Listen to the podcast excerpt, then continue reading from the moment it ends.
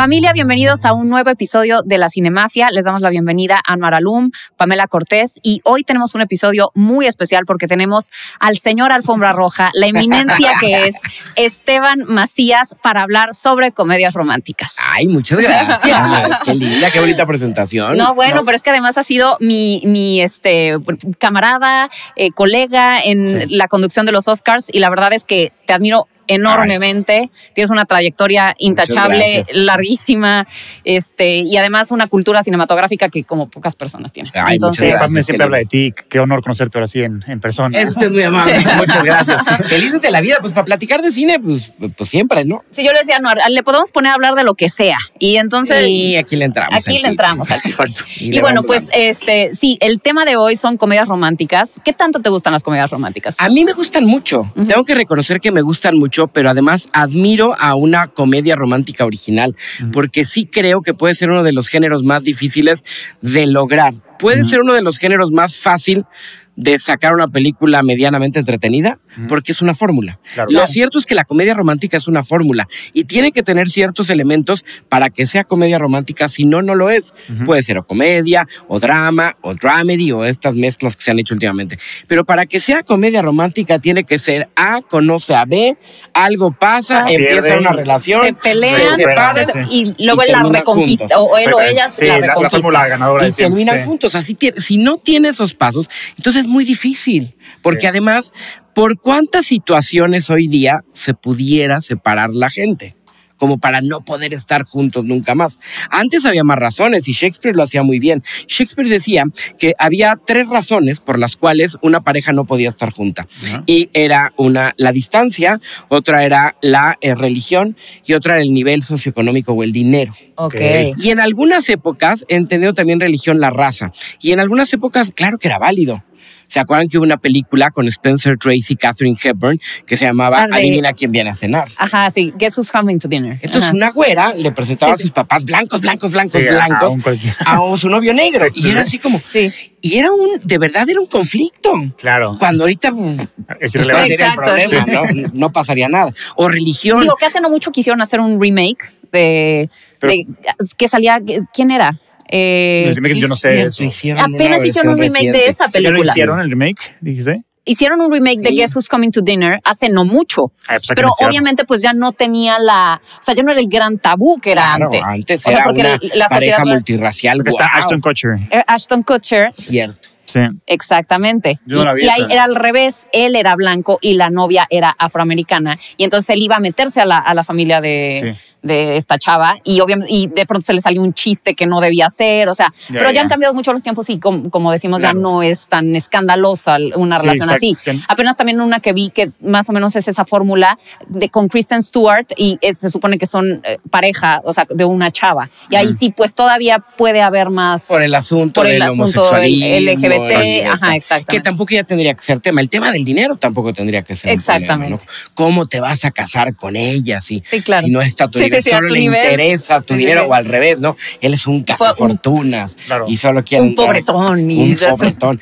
Pero eso ya, ya no es válido. Entonces, encontrar una razón interesante e inteligente para que la pareja no pueda estar junta cada vez es más difícil. Totalmente. La fórmula más rápida es el viaje. Me ofrecieron mi trabajo soñado en París y Exacto. me voy y se separa la pareja y corres al aeropuerto y se encuentran ahí y ya Exacto. ¿no? Es el final que todos hemos visto mil y un veces. Otra podría ser una enfermedad. Sí. Y ahí creo que Sí. ah, hemos encontrado algunas fórmulas muy interesantes. Me Before You Exacto, justo. Claro, personas- claro. es una enfermedad en donde la pareja no puede estar junta por una enfermedad.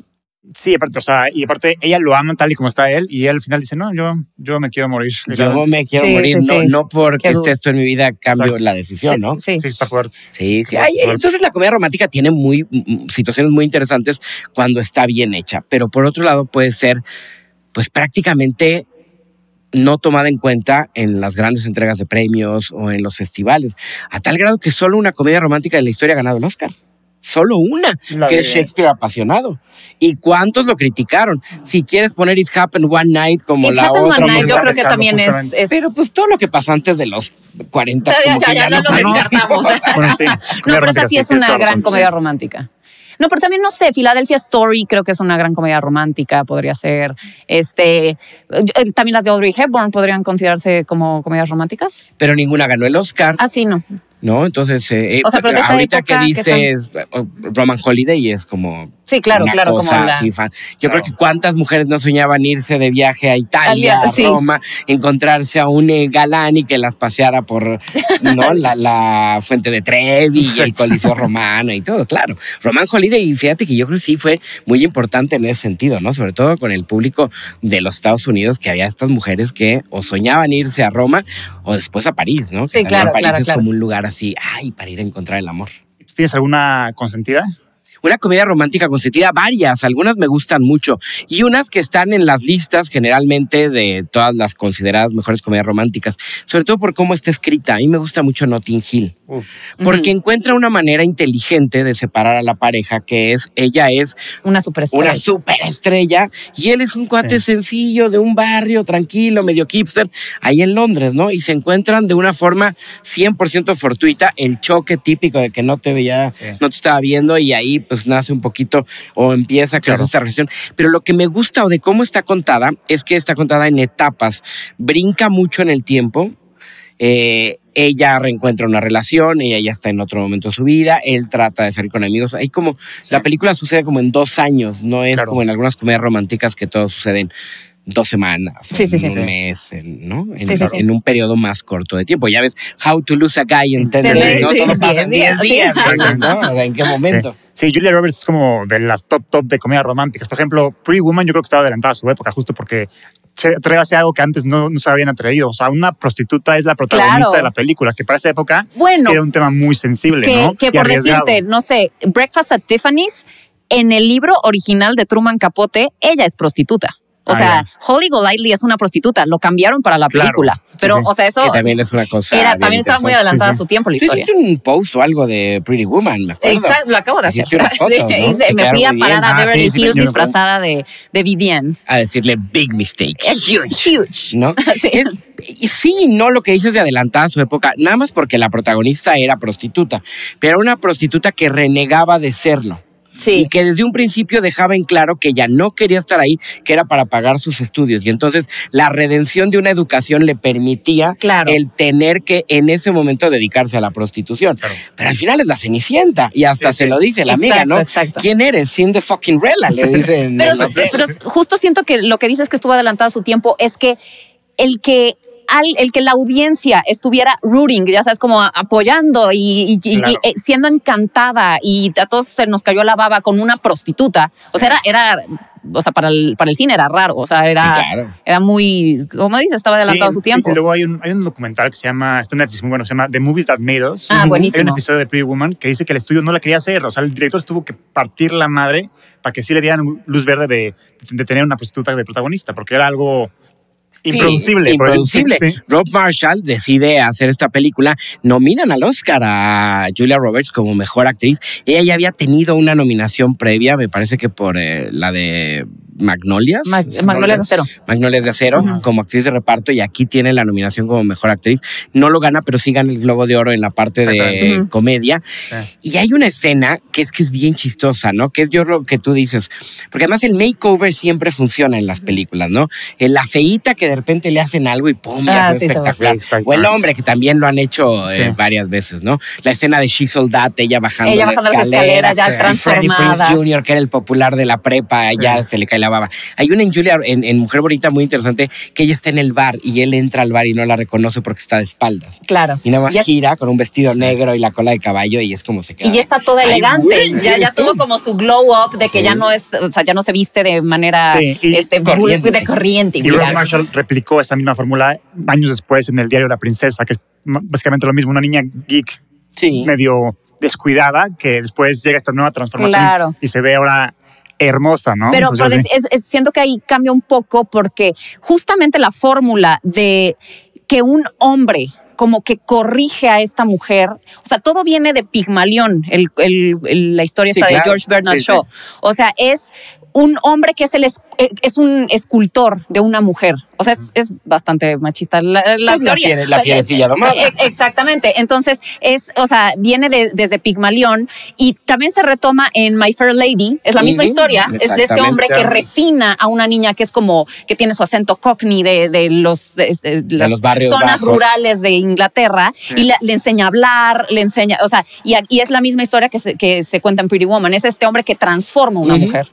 Claro. Que antes estaba bien visto. Sí. Y que él, él ya también lo transforma él, porque también... Sí. Evidentemente, Exacto. ¿no? Lo aligera y Exacto. hace que se reencuentre con su pasión y el sí, sueño de niño. Fíjate, ahorita encontramos una muy buena comedia romántica que es Pretty Woman. Tiene todos, todos los requisitos para hacer una Sí. comedia romántica. Y regreso con Notting Hill porque particularmente está bien escrita y fue muy inteligente el cómo se separan, cómo Claro. se encuentran, pues es la típica, que además también es original en una conferencia de prensa. Sí, sí, sí. Él, ¿no? Se decide ya, pues, quitarse o abrirse de capa en capa y declararle su amor y ella, pues, acepta. Y, es, es- es bonita, es muy buena película. Sí. Con, para mí, el genio de la comedia romántica, que es Richard Curtis, un inglés que nos ha regalado cualquier cantidad de buenas películas. ¿no? Ay, pues también hizo la de.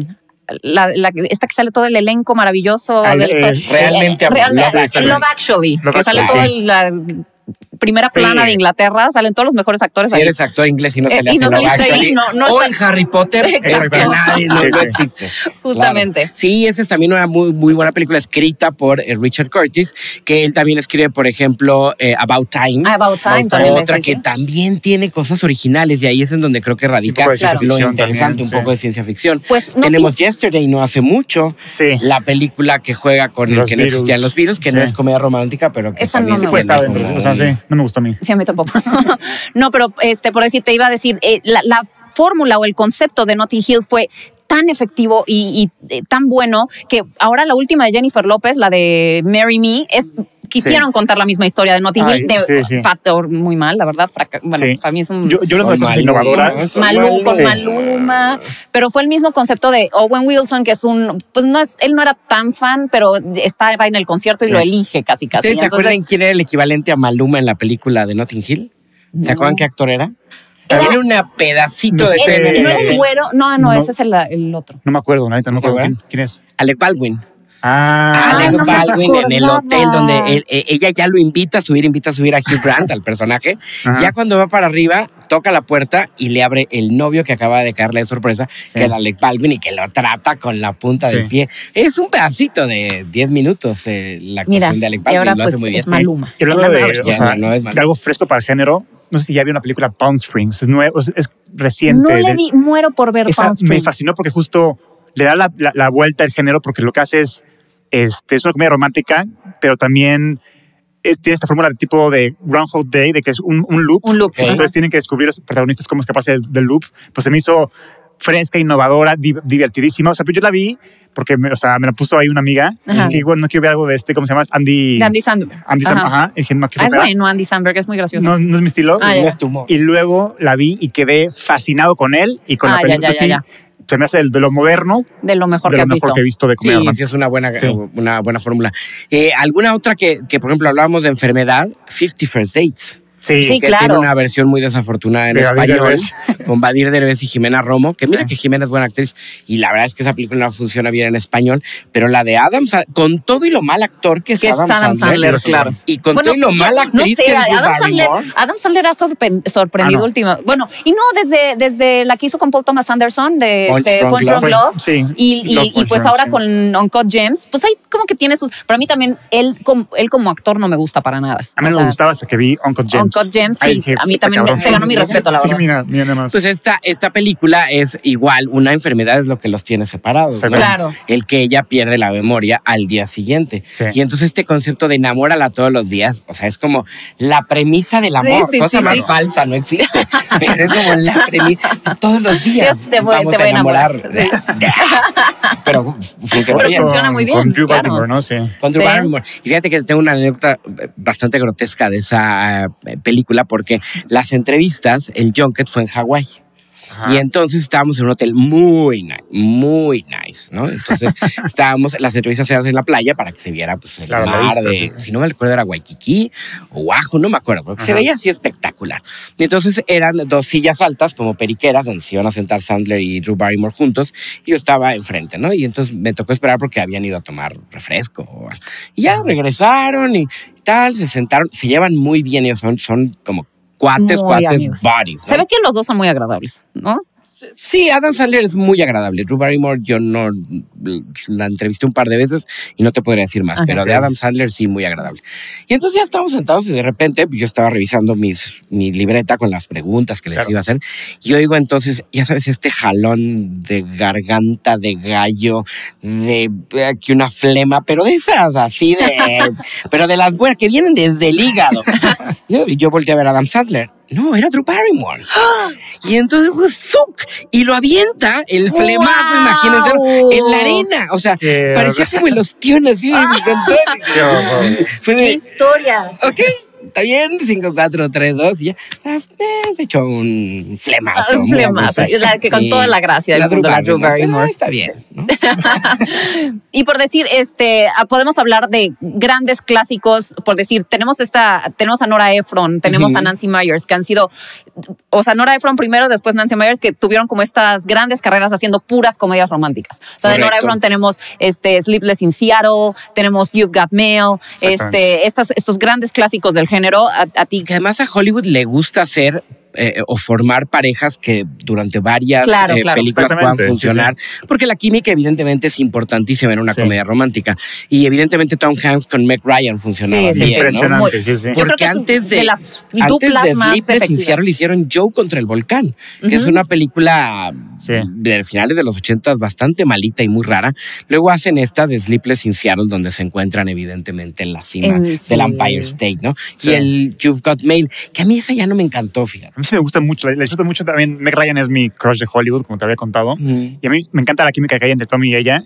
Y en general la historia me, me, me gusta mucho porque te maneja esta tensión sexual entre estos dos güeyes. A lo largo de la película pues se conocen, pero a la vez se odian Sí, entre ellos. exacto, hay una mucho rivalidad conflicto, ahí, por sí, mucho así. conflicto. Y funciona bastante bien. Funciona bien, sí. esa, esa parte tiene razones es dueña de una librería chiquita y él es Y él dueño es de, del de gran emporio que que va, que va a tomar. O sea, también Entonces, aquí te, to- te hay mucho conflicto, esta- hay muchos, los stakes están muy elevados, entonces tú, tú estás esperando ese momento cuando se den cuenta que que uno que se otro, gustan. porque se conocieron en, En línea. mail, ¡Qué cosa moderna! Es que además ves Se esa, ves esa película y es como Sí. que te estábamos diciendo como Blast from the Past, como un, Sí. un retorno al, al pasado de, bueno, las computadoras eran estos CPUs gigantes y veías la- el, el cursorcito todo Sí. pixeleado, cómo se movía. O sea, sí es, o sea, es muy característica de una Y época. también Y es, Sí. lo que va muy de la mano con este género es un buen soundtrack. Y justo You Got, You Got Mail tiene un soundtrack precioso. Sí, sí. Cierto, sí, sí, hay, hay canciones muy importantes eh, que este van de la mano. Pretty Woman, este. Claro, ya sean originales o no. ¿Se acuerdan que Roxette en esa de Pretty Woman hace una muy buena canción? Este, It Must Have Been Love. Ah, Que es la escena donde ya ella se está yendo y él Sí. decide regresar. Y es como el rompimiento, ¿no? Y es una muy buena eh, canción del primer disco de, de Roxette. Y, y tienes razón, sí, no, no, no había caído en cuenta que, claro, tiene esta connotación, Sí. ¿no? Del el débil, pero el que quiere seguir adelante, el que eh, por amor al arte y el otro. Y el otro es el- grande, Sí. Es, es, es buena gran película. Sí, no, Nancy Myers hace un chick flick bastante interesante, ¿no? La de What Women Want. O sea, sí, sí, sí, Cuando claro. por fin un hombre es Ay, capaz de escuchar a las mujeres, ¿no? Que es Con yo Mel creo que el sueño de todas las mujeres. Con Mel Gibson y, este Helen Hunt. Y Helen Que Hunt. además también me encanta cómo funcionan en esa película Sí. juntos. Fíjate, una comedia romántica rara, hablando de Helen Hunt, la de Mejor Imposible. Ah, extraordinaria. No sé Pero, si te acuerdas que le dan los dos el Pero eso Oscar no, es- no es más como actriz. dramedy, este... Pero al final no pueden estar juntos porque que él, es un- insoportable, Sí, sí, sí. Pero acaban juntos. Sí, sí es cierto. Sí, Sí. te- sí, ju- y sí es tiene la una fórmula. romántica. Sí. ¿no? Y lo hacen muy bien. Y además esa película tiene una característica interesante porque por fin y en una película mainstream de Hollywood tiene un personaje gay importante al cual no se le cuestiona nada. O sea, es gay. No es Sí, como, sí, no te cuentan su historia, simplemente pues es gay y ya. Es que justo acabo de leer que y que Jack Nicholson decía, no, es que cómo voy a hacer este... de- Él creía de verdad que nadie iba a querer a- ir a ver esa película porque su personaje era demasiado detestable. Sí, sí. Y, y la ves ahorita y dices, ay, sí se echa unos comentarios muy políticamente incorrectos para esa Sí, época. Claro, O totalmente. sea, pero, pero es este personaje que se redime a Sí. través de la trama y que al final termina siendo muy adorable y que además entiendes como todo su, eh, todas sus limitaciones a partir de un desorden, este, pues, de una enfermedad mental, porque Claro. lo que él tiene es una enfermedad mental, es obsesivo compulsivo. Exacto. Entonces, este, pero sí, funciona maravillosamente con Helen Hunt. Es una gran, gran película. Sí, Jack Nicholson sí es una de las figuras importantes dentro de, dentro de este género. También tiene varias clásicas, por ejemplo, As Good As It Gets, este, As good as it este, gets. Some- Sí, Somebody's Gotta, este, Gotta- Gotta Give. ah. Something's Gotta Give, la que sale con Diane Keaton. Exactamente. Diane También es muy Ya es una buena. edad avanzada, pero. Y esa es de Nancy Myers también, creo. Sí. Claro. Eh, ¿Qué más sabe Jack Nicholson? Y además hay frases, esta regresando a la de As Good As It Gets, Ajá.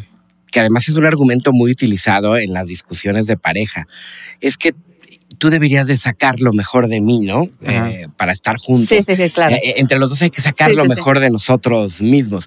Y lo que le reclama el personaje de Helen contra ella es que sacas lo peor de mí, Claro. lo cual también es interesante. Entonces plantea esta cosa Sí. que no, es- no necesariamente tiene que ser de una manera y regresando a el deber ser, ¿no? El, el- el- Sí. el- el amor rosa de Hollywood Sí. que pues no tiene que funcionar de esa manera. Y ahí es en donde caemos con la originalidad. Hay una muy buena, por ejemplo, que sale Ryan Reynolds, que se llama Definitely Maybe. Ah, la de, la de Definitivamente las, mamás, bueno, Las que tienen que descubrir para Chloe Moretz, que es la hija, que quién es la mamá. Abigail Breslin. Abigail Breslin, claro, claro, claro. ¿eh? Las confundo. Básicamente la historia va de un papá que cuida a su hija, el papá divorciado, Ajá. y pues cuida a su hija y pues lo que hacen los papás solteros con la hija y que la lleva al cine o lo que sea. Sí. Y empieza la niña a crecer un poco más y quiere saber quién es su mamá, porque no sabe Ya. quién es su mamá.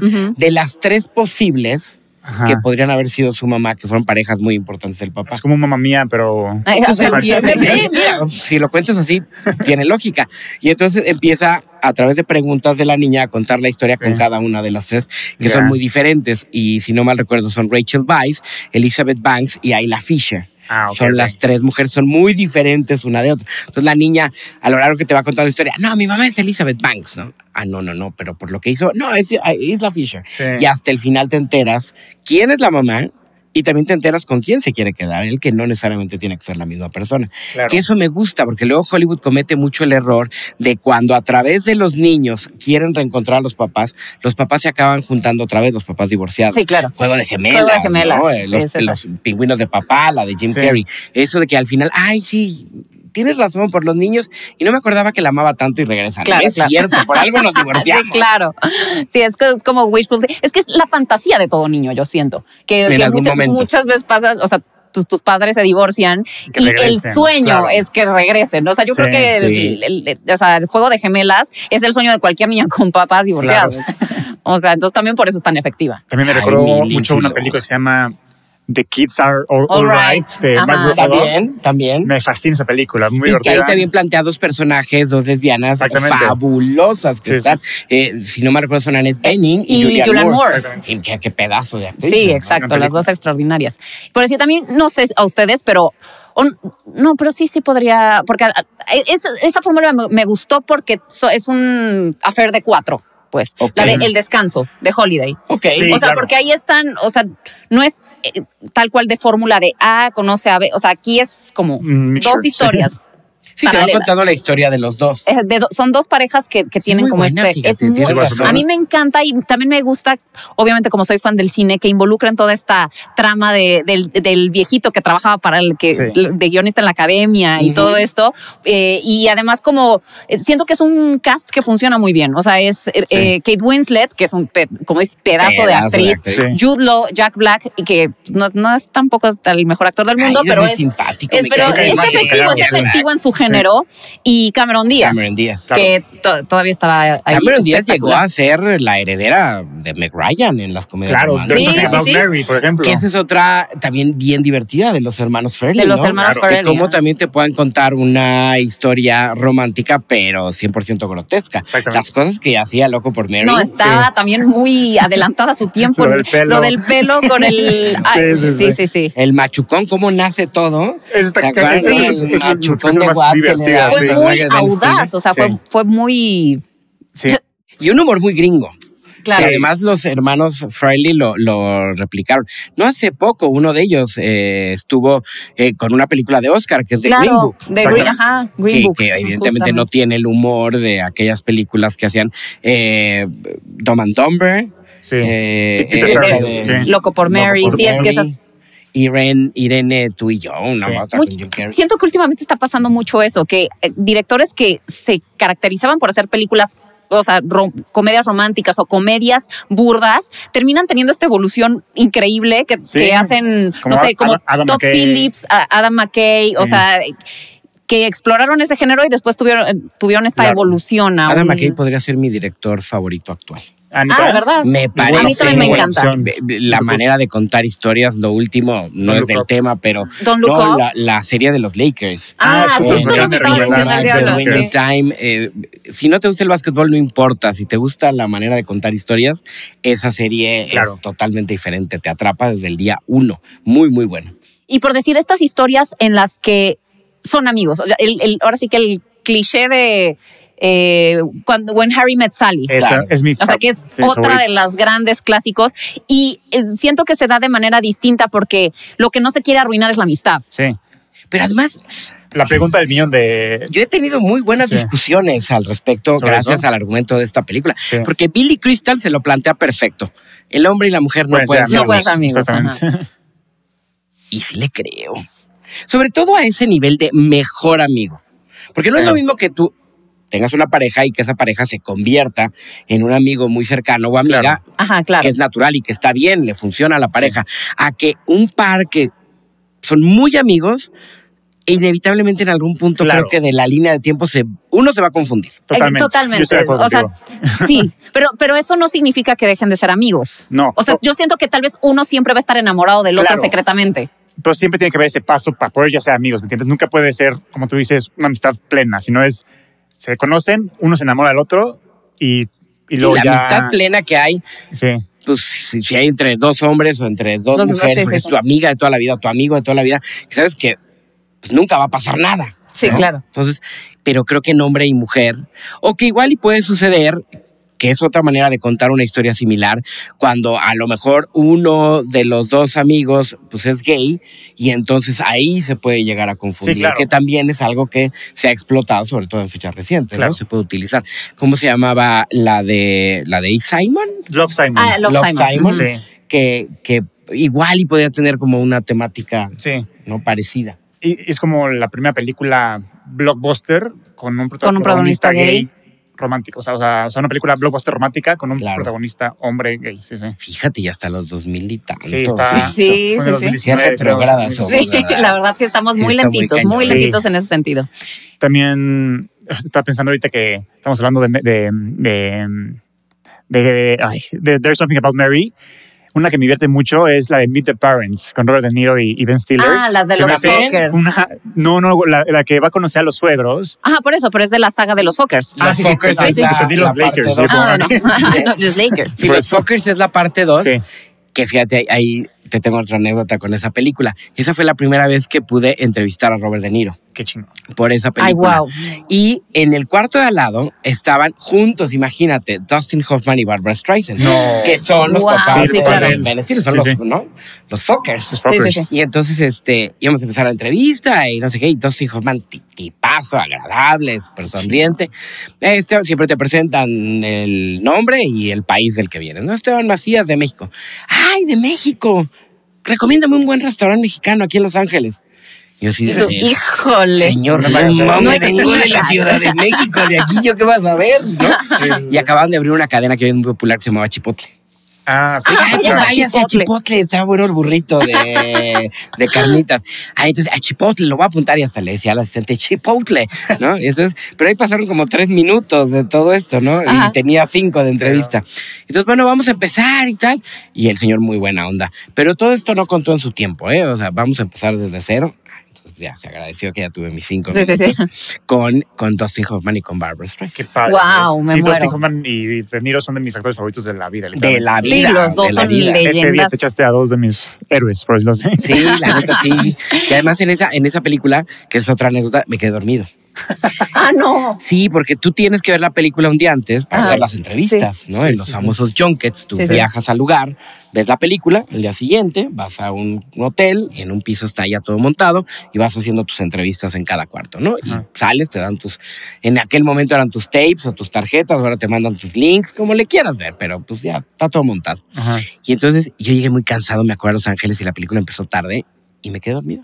No la vi. Híjole. No la vi. No, y entonces y eh, tenías que a, a hablar la mañana respecto. siguiente la entrevista y pues era con estos. No, Ya bueno. pues me la contaron. Ah, ok. Luego el colmillo, Bueno, si ya tampoco es una, dando, una digo, trama que sea como que te... No estaba muy Ay, complicado. preguntas cómo fue tu experiencia trabajando con el director y ya te libras de pedos. Exacto, con Robert De Niro. Sí, exacto, sí. Ya, con eso. A ver, y tú que has entrevistado a todo el mundo, ¿cuál es tu Rosebud? El, el, el güey o, o actriz que no has todavía conseguido y quieres entrevistar todavía.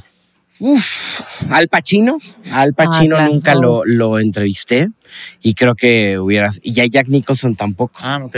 ¿no? Porque además Jack Nicholson se convirtió ya en la época de los junkets, esta persona que no daba entrevistas. Ah, ya, ya. Ah, ¿Y cuál no, ha sido tu entrevista? O sea, tu celebrity favorita. Híjole, está difícil, pero... Es muy complicado porque si te gusta el cine, entenderás que te explica mejor y hace una mejor entrevista el director que el actor. Claro. Ah. Eh, Ese es en el 80, 90% de los casos, a menos que el actor tenga mucha experiencia y sepa contarlo, ¿no? No sé, The Rock, Tom Cruise, o sea, ya se la saben. Pero generalmente los directores, entonces, pues, no sé, alguien como Woody Allen o George Wow. Lucas o Martin Scorsese No, que te cuentan unas Sí, no, cosas wow. y, y, pues, se, Se te cae ¿no? la baba. Antonioni, pude llegar a entrevistar a Michelangelo Wow. Antonioni en mi primer festival de Venecia. Me dieron una entrevista de una película que se llamaba, ya ni me acuerdo, algo de las nubes. Ah, un paseo por las nubes. Sí. No, porque un paseo por las nubes es la de. ah, no, esa es la de, la de, Keanu que es la de Reeves Keanu y- Reeves, claro. Y claro, Anthony claro. Quinn, que fue la última sí, sí. película de Anthony Quinn. Era algo de las nubes, Beyond the Clouds, no me acuerdo. Y por eso entrevisté a Michelangelo Ah, no, Antonioni, bárbaro. imagínate, era así como mocoso de 20 Sí, sí, años, sí. ¿qué hago aquí con el máster, no? Sí, sí, ¿Y a. George Lucas por qué lo entrevistas? por Star Wars, por el relanzamiento en VHS, versión renovada de eh, Star Wars, por allá de 1990 y tantos. Fue una entrevista de las pocas que dieron en esa época. Y luego tuve la oportunidad de ir al Skywalker Ranch No. para Wow. poder hacer ahí las entrevistas del episodio 3 Qué de, de Star Wars. Sí. ¿Qué tal está el Skywalker Ranch? O sea, está Pues increíble, porque además fíjate que es una casa en donde están todos los props, así el real, el, el sable láser que usó Luke, ahí lo tiene. Ah, puedo creer. te Así muero. me lo quiero llevar y lo vendo en eBay o algo. Oye, ¿Y y has entrevistado a Steven Spielberg o no? Sí, también. Lo acabo de entrevistar por West Side Story, Ah, lo al lado de la actriz que hace de María, de Rachel Sí, Ziegler. sí. Ajá. Y antes lo entrevisté, ese fue un junket soñado, imagínate, eh, la de... ¿Qué hace con Tom Hanks y con Meryl Streep? De The Post. The Post, sí. The Post. Por esa, Wow. hicimos unas entrevistas, era de diciembre en Nueva York, en un hotel, el Mandarin Oriental, que está en Columbus Circle, en la esquina de Central Park. Muy Claro. alto, era el piso sesenta y tantos. Y las entrevistas abrieron los ventanales y compensaron de tal manera la luz para que pudiera tener la ventana Ah, atrás, ¿no? Empezó a nevar. Entonces era una cosa, tú veías la entrevista y, y a veces pues, no estabas viendo al entrevistado y más bien veías cómo estaba la nevada cayendo preciosa. Increíble. Esas fue, hasta me hago de Spielberg así volteó de, a es ver, mi- espérate tantito, vamos a ver. ¿no? Sí, o sea, así como, wow. Y a ver, volviendo al, al tema de la comedia romántica, y está- están muy buenas las anécdotas. Luego vamos a invitar a Esteban Sí, para que hagamos un puro eso, especial de sí. anécdotas De de, Esteban anécdotas. Macías, porque ha de tener, bueno, muchísimas. Pero estábamos hablando hace rato, antes de que empezáramos el, el programa, en el previo, de Meg Ryan. O sea, de, o sea, estas actrices que han sido como icónicas de las comedias románticas, ya estábamos hablando de Julia Roberts, pero una fue Meg Ryan. Y nos Sí. estabas platicando una teoría, bueno, pues no es teoría, es- así sucedió tal cual, pero muy interesante de qué fue lo que sucedió con Meg Ryan y con la carrera de Meg Ryan. Porque la manera fácil de leerlo es que la señora evidentemente creció y que era una época en donde cuando las mujeres tenían cierta edad, pues ya no protagonizaban comedias románticas y luego se hizo operaciones y se deformó un poco la cara. Pero la, la, la cuestión real con ella es que por ser tan querida, el America Sweetheart, que le llaman los, Sí, claro. los gringos, durante todos los noventas, y además tenía un matrimonio soñado con otro actor, ¿no? Con Dennis Quaid. Ujú. Y ella había hecho pues grandes eh, comedias románticas y películas que les iba muy bien. La gente la quería. Y hace una película que se llama Prueba de Vida, una película seria en el 2001, ¿Fue me con Russell parece. Crowe esa? Con Russell Ah, Crowe. claro. Y Russell Crowe viene de ganar Gladiador. Sí, claro. O sea, en ese momento era Maximus, o Sí. sea, era gladiador. Ahorita ya lo ves y ya parece, pero Anus Maximus, porque ya, ya no, ya no Ya da. Pero en esa época era galán Sí. y porte y todo, ¿no? Y sabes que le pone el cuerno a Dennis Quaid y se hizo público y entonces. ¿Pero le viene puso el cuerno con Russell Crowe? Con Russell Crowe. Ay, yo no sé, me salí con sí, Russell sí. Crowe, sí. Entonces, Yo sabía que lo había puesto el cuerno, pero no- como que se me olvidó cómo había estado esa era con historia. él, por esa Ah, la película. Y entonces el público no se lo perdonó. Claro. Y a partir de ahí la carrera, fíjate qué curioso de Meg Ryan. Y hoy, bueno, ni siquiera en el reencuentro este de Top Gun de Maverick no aparece y es importante Claro, el papel que hacía Meg sí, sí, Ryan. Ya la consideraron. Eh, sí, no, sí. ni la consideraron. Sí, sí. Era la mamá, La mamá la esposa de, de- Gus, la mamá de claro. Rooster. ¿no? Sí, sí, claro. No, pero está muy Fuerte, como eh, a veces esta línea entre la vida real y la pantalla, o sea, es tan delgada para la audiencia Sí. que no les puedes fallar. A ver, tú eres la America Sweetheart, Claro. tienes que tener una reputación de America Sweetheart. Y mantenerla para mantener Y tu carrera, que es gravísimo. Exactamente. O sea, ella es una actriz, podría haber hecho lo que quisiera. Exactamente, pero como dices, la audiencia te castiga por no vivir as- o sea, Sus expectativas. a las expectativas del- De, lo que esperan de ti como Sandra Bullock toma también un poco ese papel y, y tiene la fortuna de desviarse un poco y hacer algunas películas diferentes, unas afortunadas, Sí. unas no, pero se aleja del, del cliché del American Sweetheart, pero Claro. lo fue lo- en sus primeras películas, era la comedia romántica con Sandra Sí. Bullock. Claro, o un actor como Matthew McConaughey, que él empezó haciendo, bueno, Sí, digo, sí. empezó con Ten este Days and. Confused, Ah, sí, bueno. pero, pero después y- de- hubo una época en la que era él también el rey de las comedias El rey de las románticas. comedias. Y de pronto Ah, no, pero- tiene esta, también esta Sí. evolución en la que se vuelve pues un actorazo, pero, pero pues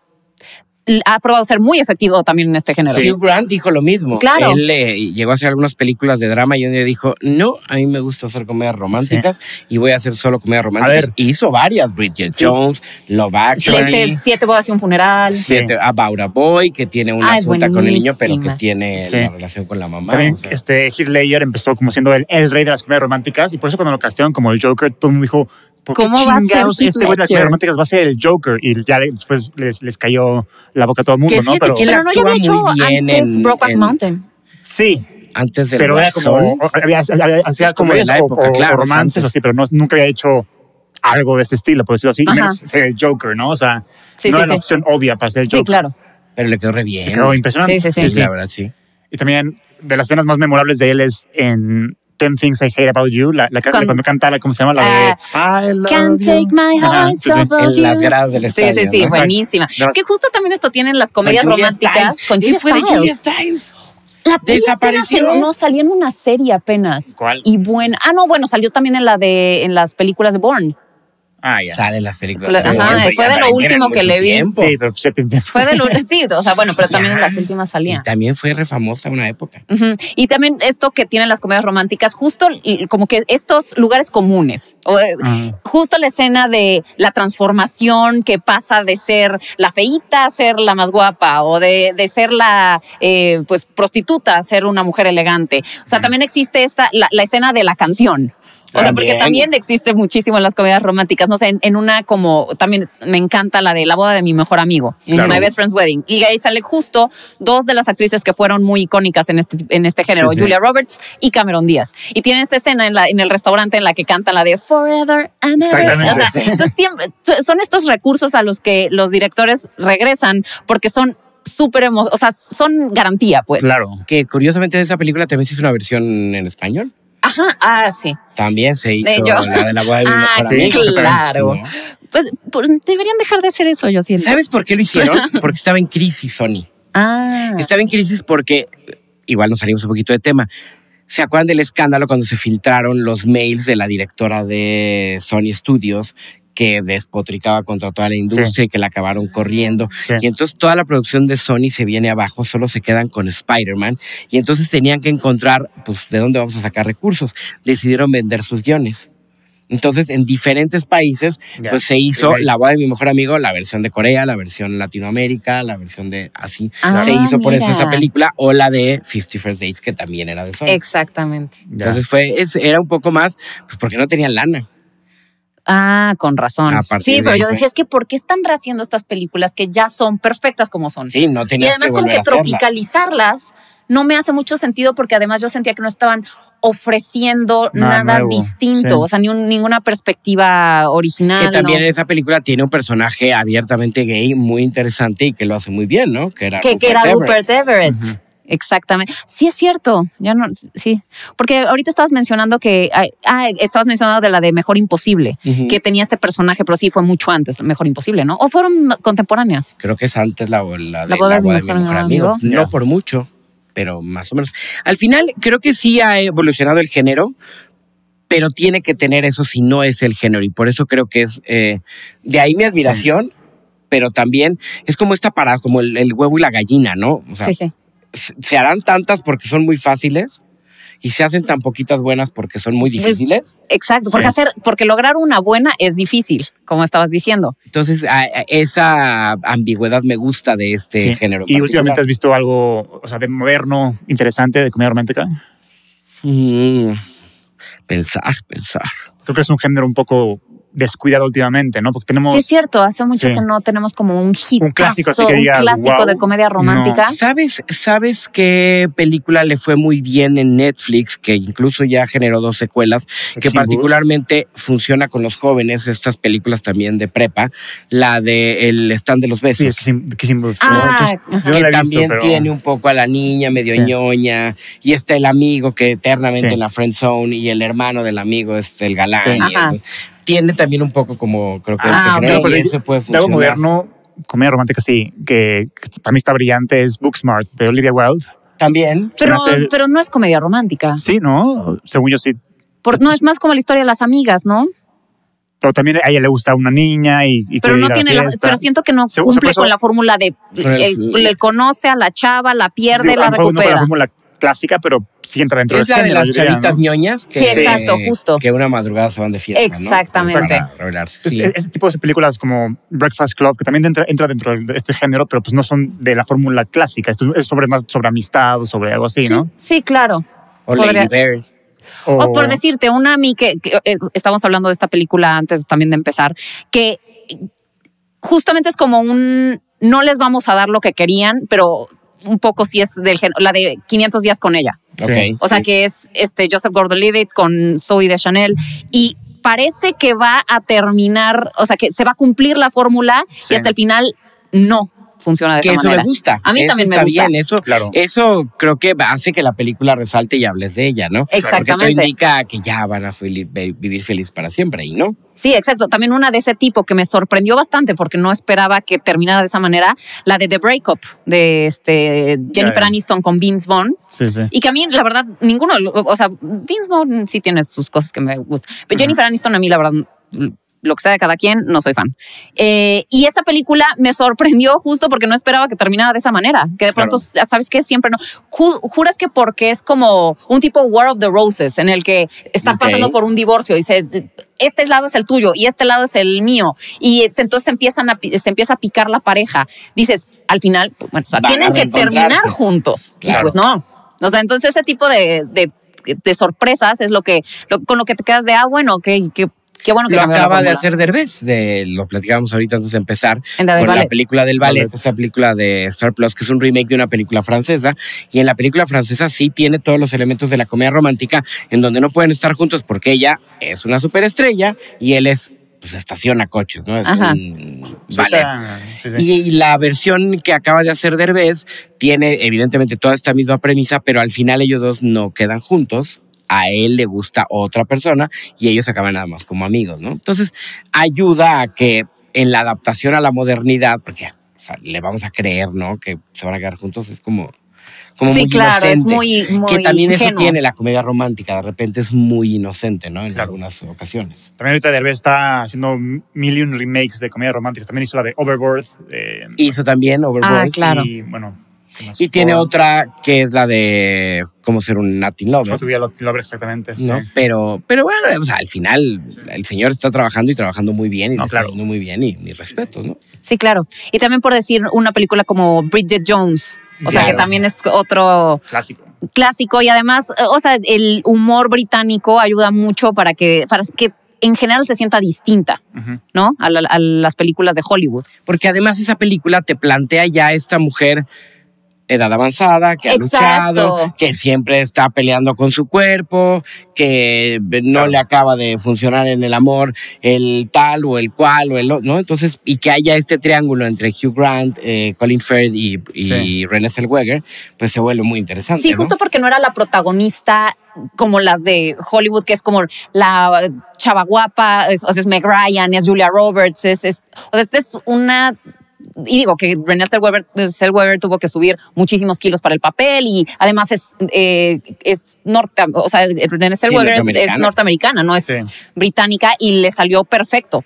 O sea, pero, pero es este, es esta mujer con las, con la que más mujeres se pueden identificar. Claro. Más, o sea, ahora sí que la mujer Hablando de Renée Normal. la película con la que la conocemos es una muy buena comedia romántica. Ah, claro. Jerry Maguire. Maguire. Porque al final también tiene este asunto, Sí. ¿no? Es la única que cree en su jefe, Exactamente. se va con Sí. él de la agencia de Apuesta representación todo por deportiva él. y pues el niño, y cuando despierta el niño lo ve que ya tuvieron una noche de pasión y Show y me the luego, money, ¿no? Show me the, show me the money. no, bueno, tiene muchísimas Oscar frases. a- La de a- You had me a- as a- hello.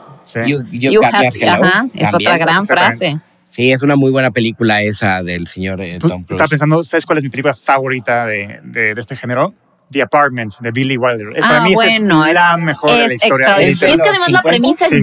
buenísima. Sí, es O sea, la, la divertidísima. premisa de el, el, el Godín que se quiere ganar el cariño del jefe y Sí, le presta las llaves de su departamento para que se eche a las amantes Exacto. es genial. O Es sea, genial. esa prueba de vales. O sea, escuchas eso y dices, quiero ver esa Y hoy película. sería total, políticamente incorrectísima. Incorrectísima. ¿no? Imagínate. Pero es que te das cuenta de cómo han cambiado los tiempos Sí. y cómo ciertas cosas que eran aceptables en cierta época ahora ya son impensables. O sea, el personaje de, de Jack Nicholson o la situación de The Apartment o, o sea, vas viendo cómo va evolucionando la sociedad y, y ves películas de antaño y dices, esto no, o sea, ya los hubieran cancelado. Claro. O My Fíjate, Fair una- Lady o... Una comedia que funcionó bien y evidentemente es comedia romántica, Crazy Rich Asians, Sí, Sí, sí, es, sí. es el hit más, o sea, el, que de las más recientes como Más de las más, Sí, sí, sí. más sonadas, ¿no? Sí. Que es, ahí es el dinero. Ahí es el dinero lo que separa a la, a la pareja. ella, Sí, claro. Y hubo una película de Navidad bien interesante con Emilia Clarke, la misma de ah, la de, de, Before You. de Holiday. No, Sí, ¿cómo se llamaba no, este? Se llama... Ih, ahorita se me fue el nombre, pero que te plantea que también va encaminada a esta mujer que de Sí, un truene se va a recuperar porque conoce a otra persona y cuál, no es Sí, que sí, conoce sí, a otra sí, sí. persona, Claro. ¿no? Es el corazón de quien se lo trasplantó. Entonces, es, es una premisa dices, interesante. encontrar la originalidad en este género es muy complicado. Es difícil. Y cuando se logra, Sí. por eso tienes, o sea, pues películas que trascienden y que se vuelven como grandes consentidas porque Sí. porque sí es un reto. Y al final a quien no le gusta ir a ver una bonita Sí. historia de amor en el cine. La neta, a todos nos gusta. Ah, justo Pam y yo siempre hablamos de una película que entra, entra en este género y es un formato diferente. Es anime, se llama Your Name, que es de lo más brillante en este género que he visto en mi vida. ¿Ya la viste, Your Name? No. Por favor, verla. Es brillante la película. Sí, es extraordinario, Ok. es animada, es este anime Sí, anime. japonés. O sea, pero juega con el género y es tipo... Es la, un body la premisa swap. es de ajá, un body Un swap, pero mm, Cambio va- de, intercambio de todavía cuerpos. tiene más allá de eso. O sea, no, no solamente es eso, tiene una sorpresa todavía más. Entonces, no hay que spoilear, Hay ¿verdad? que verla. Hay Pero que ver Your está, está espectacular. Ya la quieren hacer, obviamente, en action en Hollywood. Hollywood. Este, claro. y seguro va a ser Timothy Chalamet y este Saoirse Ronan. ¿no? Ronan. El, Exacto. el director es JJ Abrams, Sí. Star Wars. Ok. Pobrecito, le fue mal con Star Wars al Sí. J.J. Abrams. Sí. Y Ya pin- no pinta para yo, nada ahí. ¿verdad? Como que de No. pronto era, era como el próximo Spielberg. Es y el, se es el hijo de apagó. Spielberg. Sí, sí. Sí, ¿Y se exacto. apagó? Se nos apagó. O sea, Super 8 es producida, o sea, él le dio la, la- su empujón, por decirlo así. Ujú. Super 8 es producida por Steven Spielberg y, y dirigida por, por Pero entonces la tuya es eh, The Apartment. Bueno, es que The Apartment es un The clásico. Apartment es mi favorita, o sea, de, de este género sí. A mí me gusta mucho Philadelphia Story eh, con Katherine Hepburn. Es que además ella me encanta. Este, pero te digo, así como de modernas, ah, de Holiday se me hace espectacular. Es buena. Sí. Y también me encanta la voz de mi mejor amigo y Bridget Jones. Bueno, no Bridget Jones la uno. la uno. Y porque Sí, me Notting recuerda mucho a mi mamá que le fascina. No me encanta, sí. Sí, ¿Cuál? Ah. Sí, pero tampoco sí me vuelve loca. También No sé. Pues hay muchas opciones. hay muchas opciones. Hay muchas opciones. When Harry Met Sally, yo también creo que es, Ese también es mi, es mi es segundo un clásico. es- es- yo creo que es de las mejores Sí. que se han hecho. Y Four Weddings and a, and a Funeral. And a Funeral también es muy bueno. Porque también lo presenta de una manera muy interesante. Sí. Eh, caso contrario, eh, la antítesis de una comedia romántica, pero que lo hace fantásticamente bien, esta película de Closer. Ah, ¿Se sí. acuerdan? Ah, Con Julia wow, Roberts, sí, con claro. Natalie Portman. Y es, Eh, de, es de, además, este director que es muy bueno. Es este, el que hizo El Graduado. Sí, sí, sí. Ese fue el nombre. Ay, Este, mm, empieza con M. no, lo voy, lo voy a Sí, sí, buscar. sí. A ver, sí, googlealo, porque es un sí, director porque sí Sí, sí. A ver, el que hizo El Graduado. Sí, sí. Y él, hizo Closer también. No está cargando. aparece. No, apare- lo aparece nuestro director. No, bueno, pero como estabas diciendo, Closer también es una, una historia que funciona de esa manera. O sea, en la que pues no te dan lo que esperabas, ¿no? Que nada más habla. Mira, vamos a. Lo tenemos que sacar. Lo te- tenemos que descubrir trabó, cómo se llama. este, Closer el- solamente te habla de el inicio y del final de la relación. No te habla de todo lo que pasa en medio. Sí. Lo bonito del inicio y lo pinche del final. Y eso me parece que Closer lo hace muy, pero muy bien, ¿no? Sí. Y, y los tres nos quedamos, Nos pero, quedamos pero con el, con el, No con- está jalando el internet. A ver, alguien, sálgase a buscar cómo se llamaba el director de- del graduado. Este, bueno, ni modo, nos quedamos con, eh, nos quedamos así. Con la duda. Con- nos quedaremos con la duda. Acá está, acá está, acá está. Mike, Mike Nichols. Nichols, Exactamente, Mike sí. Nichols, Mike Mike Nichols. Nichols. Muy bien, lo logramos. Muy bien. Este, pero sí, sí, sí. O sea, Closer es, es una historia más, mucho más realista de cómo funcionan las relaciones, además. Claro. O sea, Porque y lo- tiene estos eso, no solo lo bonito del exactamente. inicio, O sea, ¿cuántas películas terminan en cuando empieza lo feo? Las comedias Eh. románticas terminan cuando empieza lo feo. Claro. Exacto, es como, es como la, la traducción de Disney, o sea, de las películas de princesas. O sea, yo siento que también por eso, no sé, el- las mujeres son más de ver películas de Disney y los hombres son más de ver, eh, no, o sea, cosas de superhéroes. Sí. O sea, porque existe una diferencia entre, pues, quieras o no, la mujer buscaba en, o sea, con la educación de antes, al príncipe que le resolvieran sus, pro- sus problemas. El hombre Claro. no tenía quien le resolviera el problema. Entonces buscaba un superhéroe. Es algo, algo fuera de ti que puede llegar a salvarte. Sí, que ahora Pues, evidentemente pues ya no funciona o no debería de funcionar. Exactamente, no debería funcionar Estamos esa- educados actualmente, ¿no? Debería Sí, de ser distinto, pero tiene razón, sigue, sigue pasando. Sí, exacto. Y también para las mujeres, la comedia romántica, un tipo Pretty Woman, en la que llega el hombre a salvarte la vida. Entonces, pues también es muy efectiva. Claro. Con eso juega muy bien la de Encantada, ¿no? La Sí, Exactamente. película Que viene de- que ya viene la nueva con Amy Adams, Amy ¿no? Adams. Que era la princesa que en algún momento se da cuenta que la vida no es No es color rosa, de No te enamoras en dos días y te casas en tres, ¿no? Y ahí viene ya una, Desencantada una se llama. Pero de- acaba teniendo este final muchísimo más encaminado a que creo que es mucho te da la palabra, pero sí, del empoderamiento femenino. ¿no? Exactamente. Claro.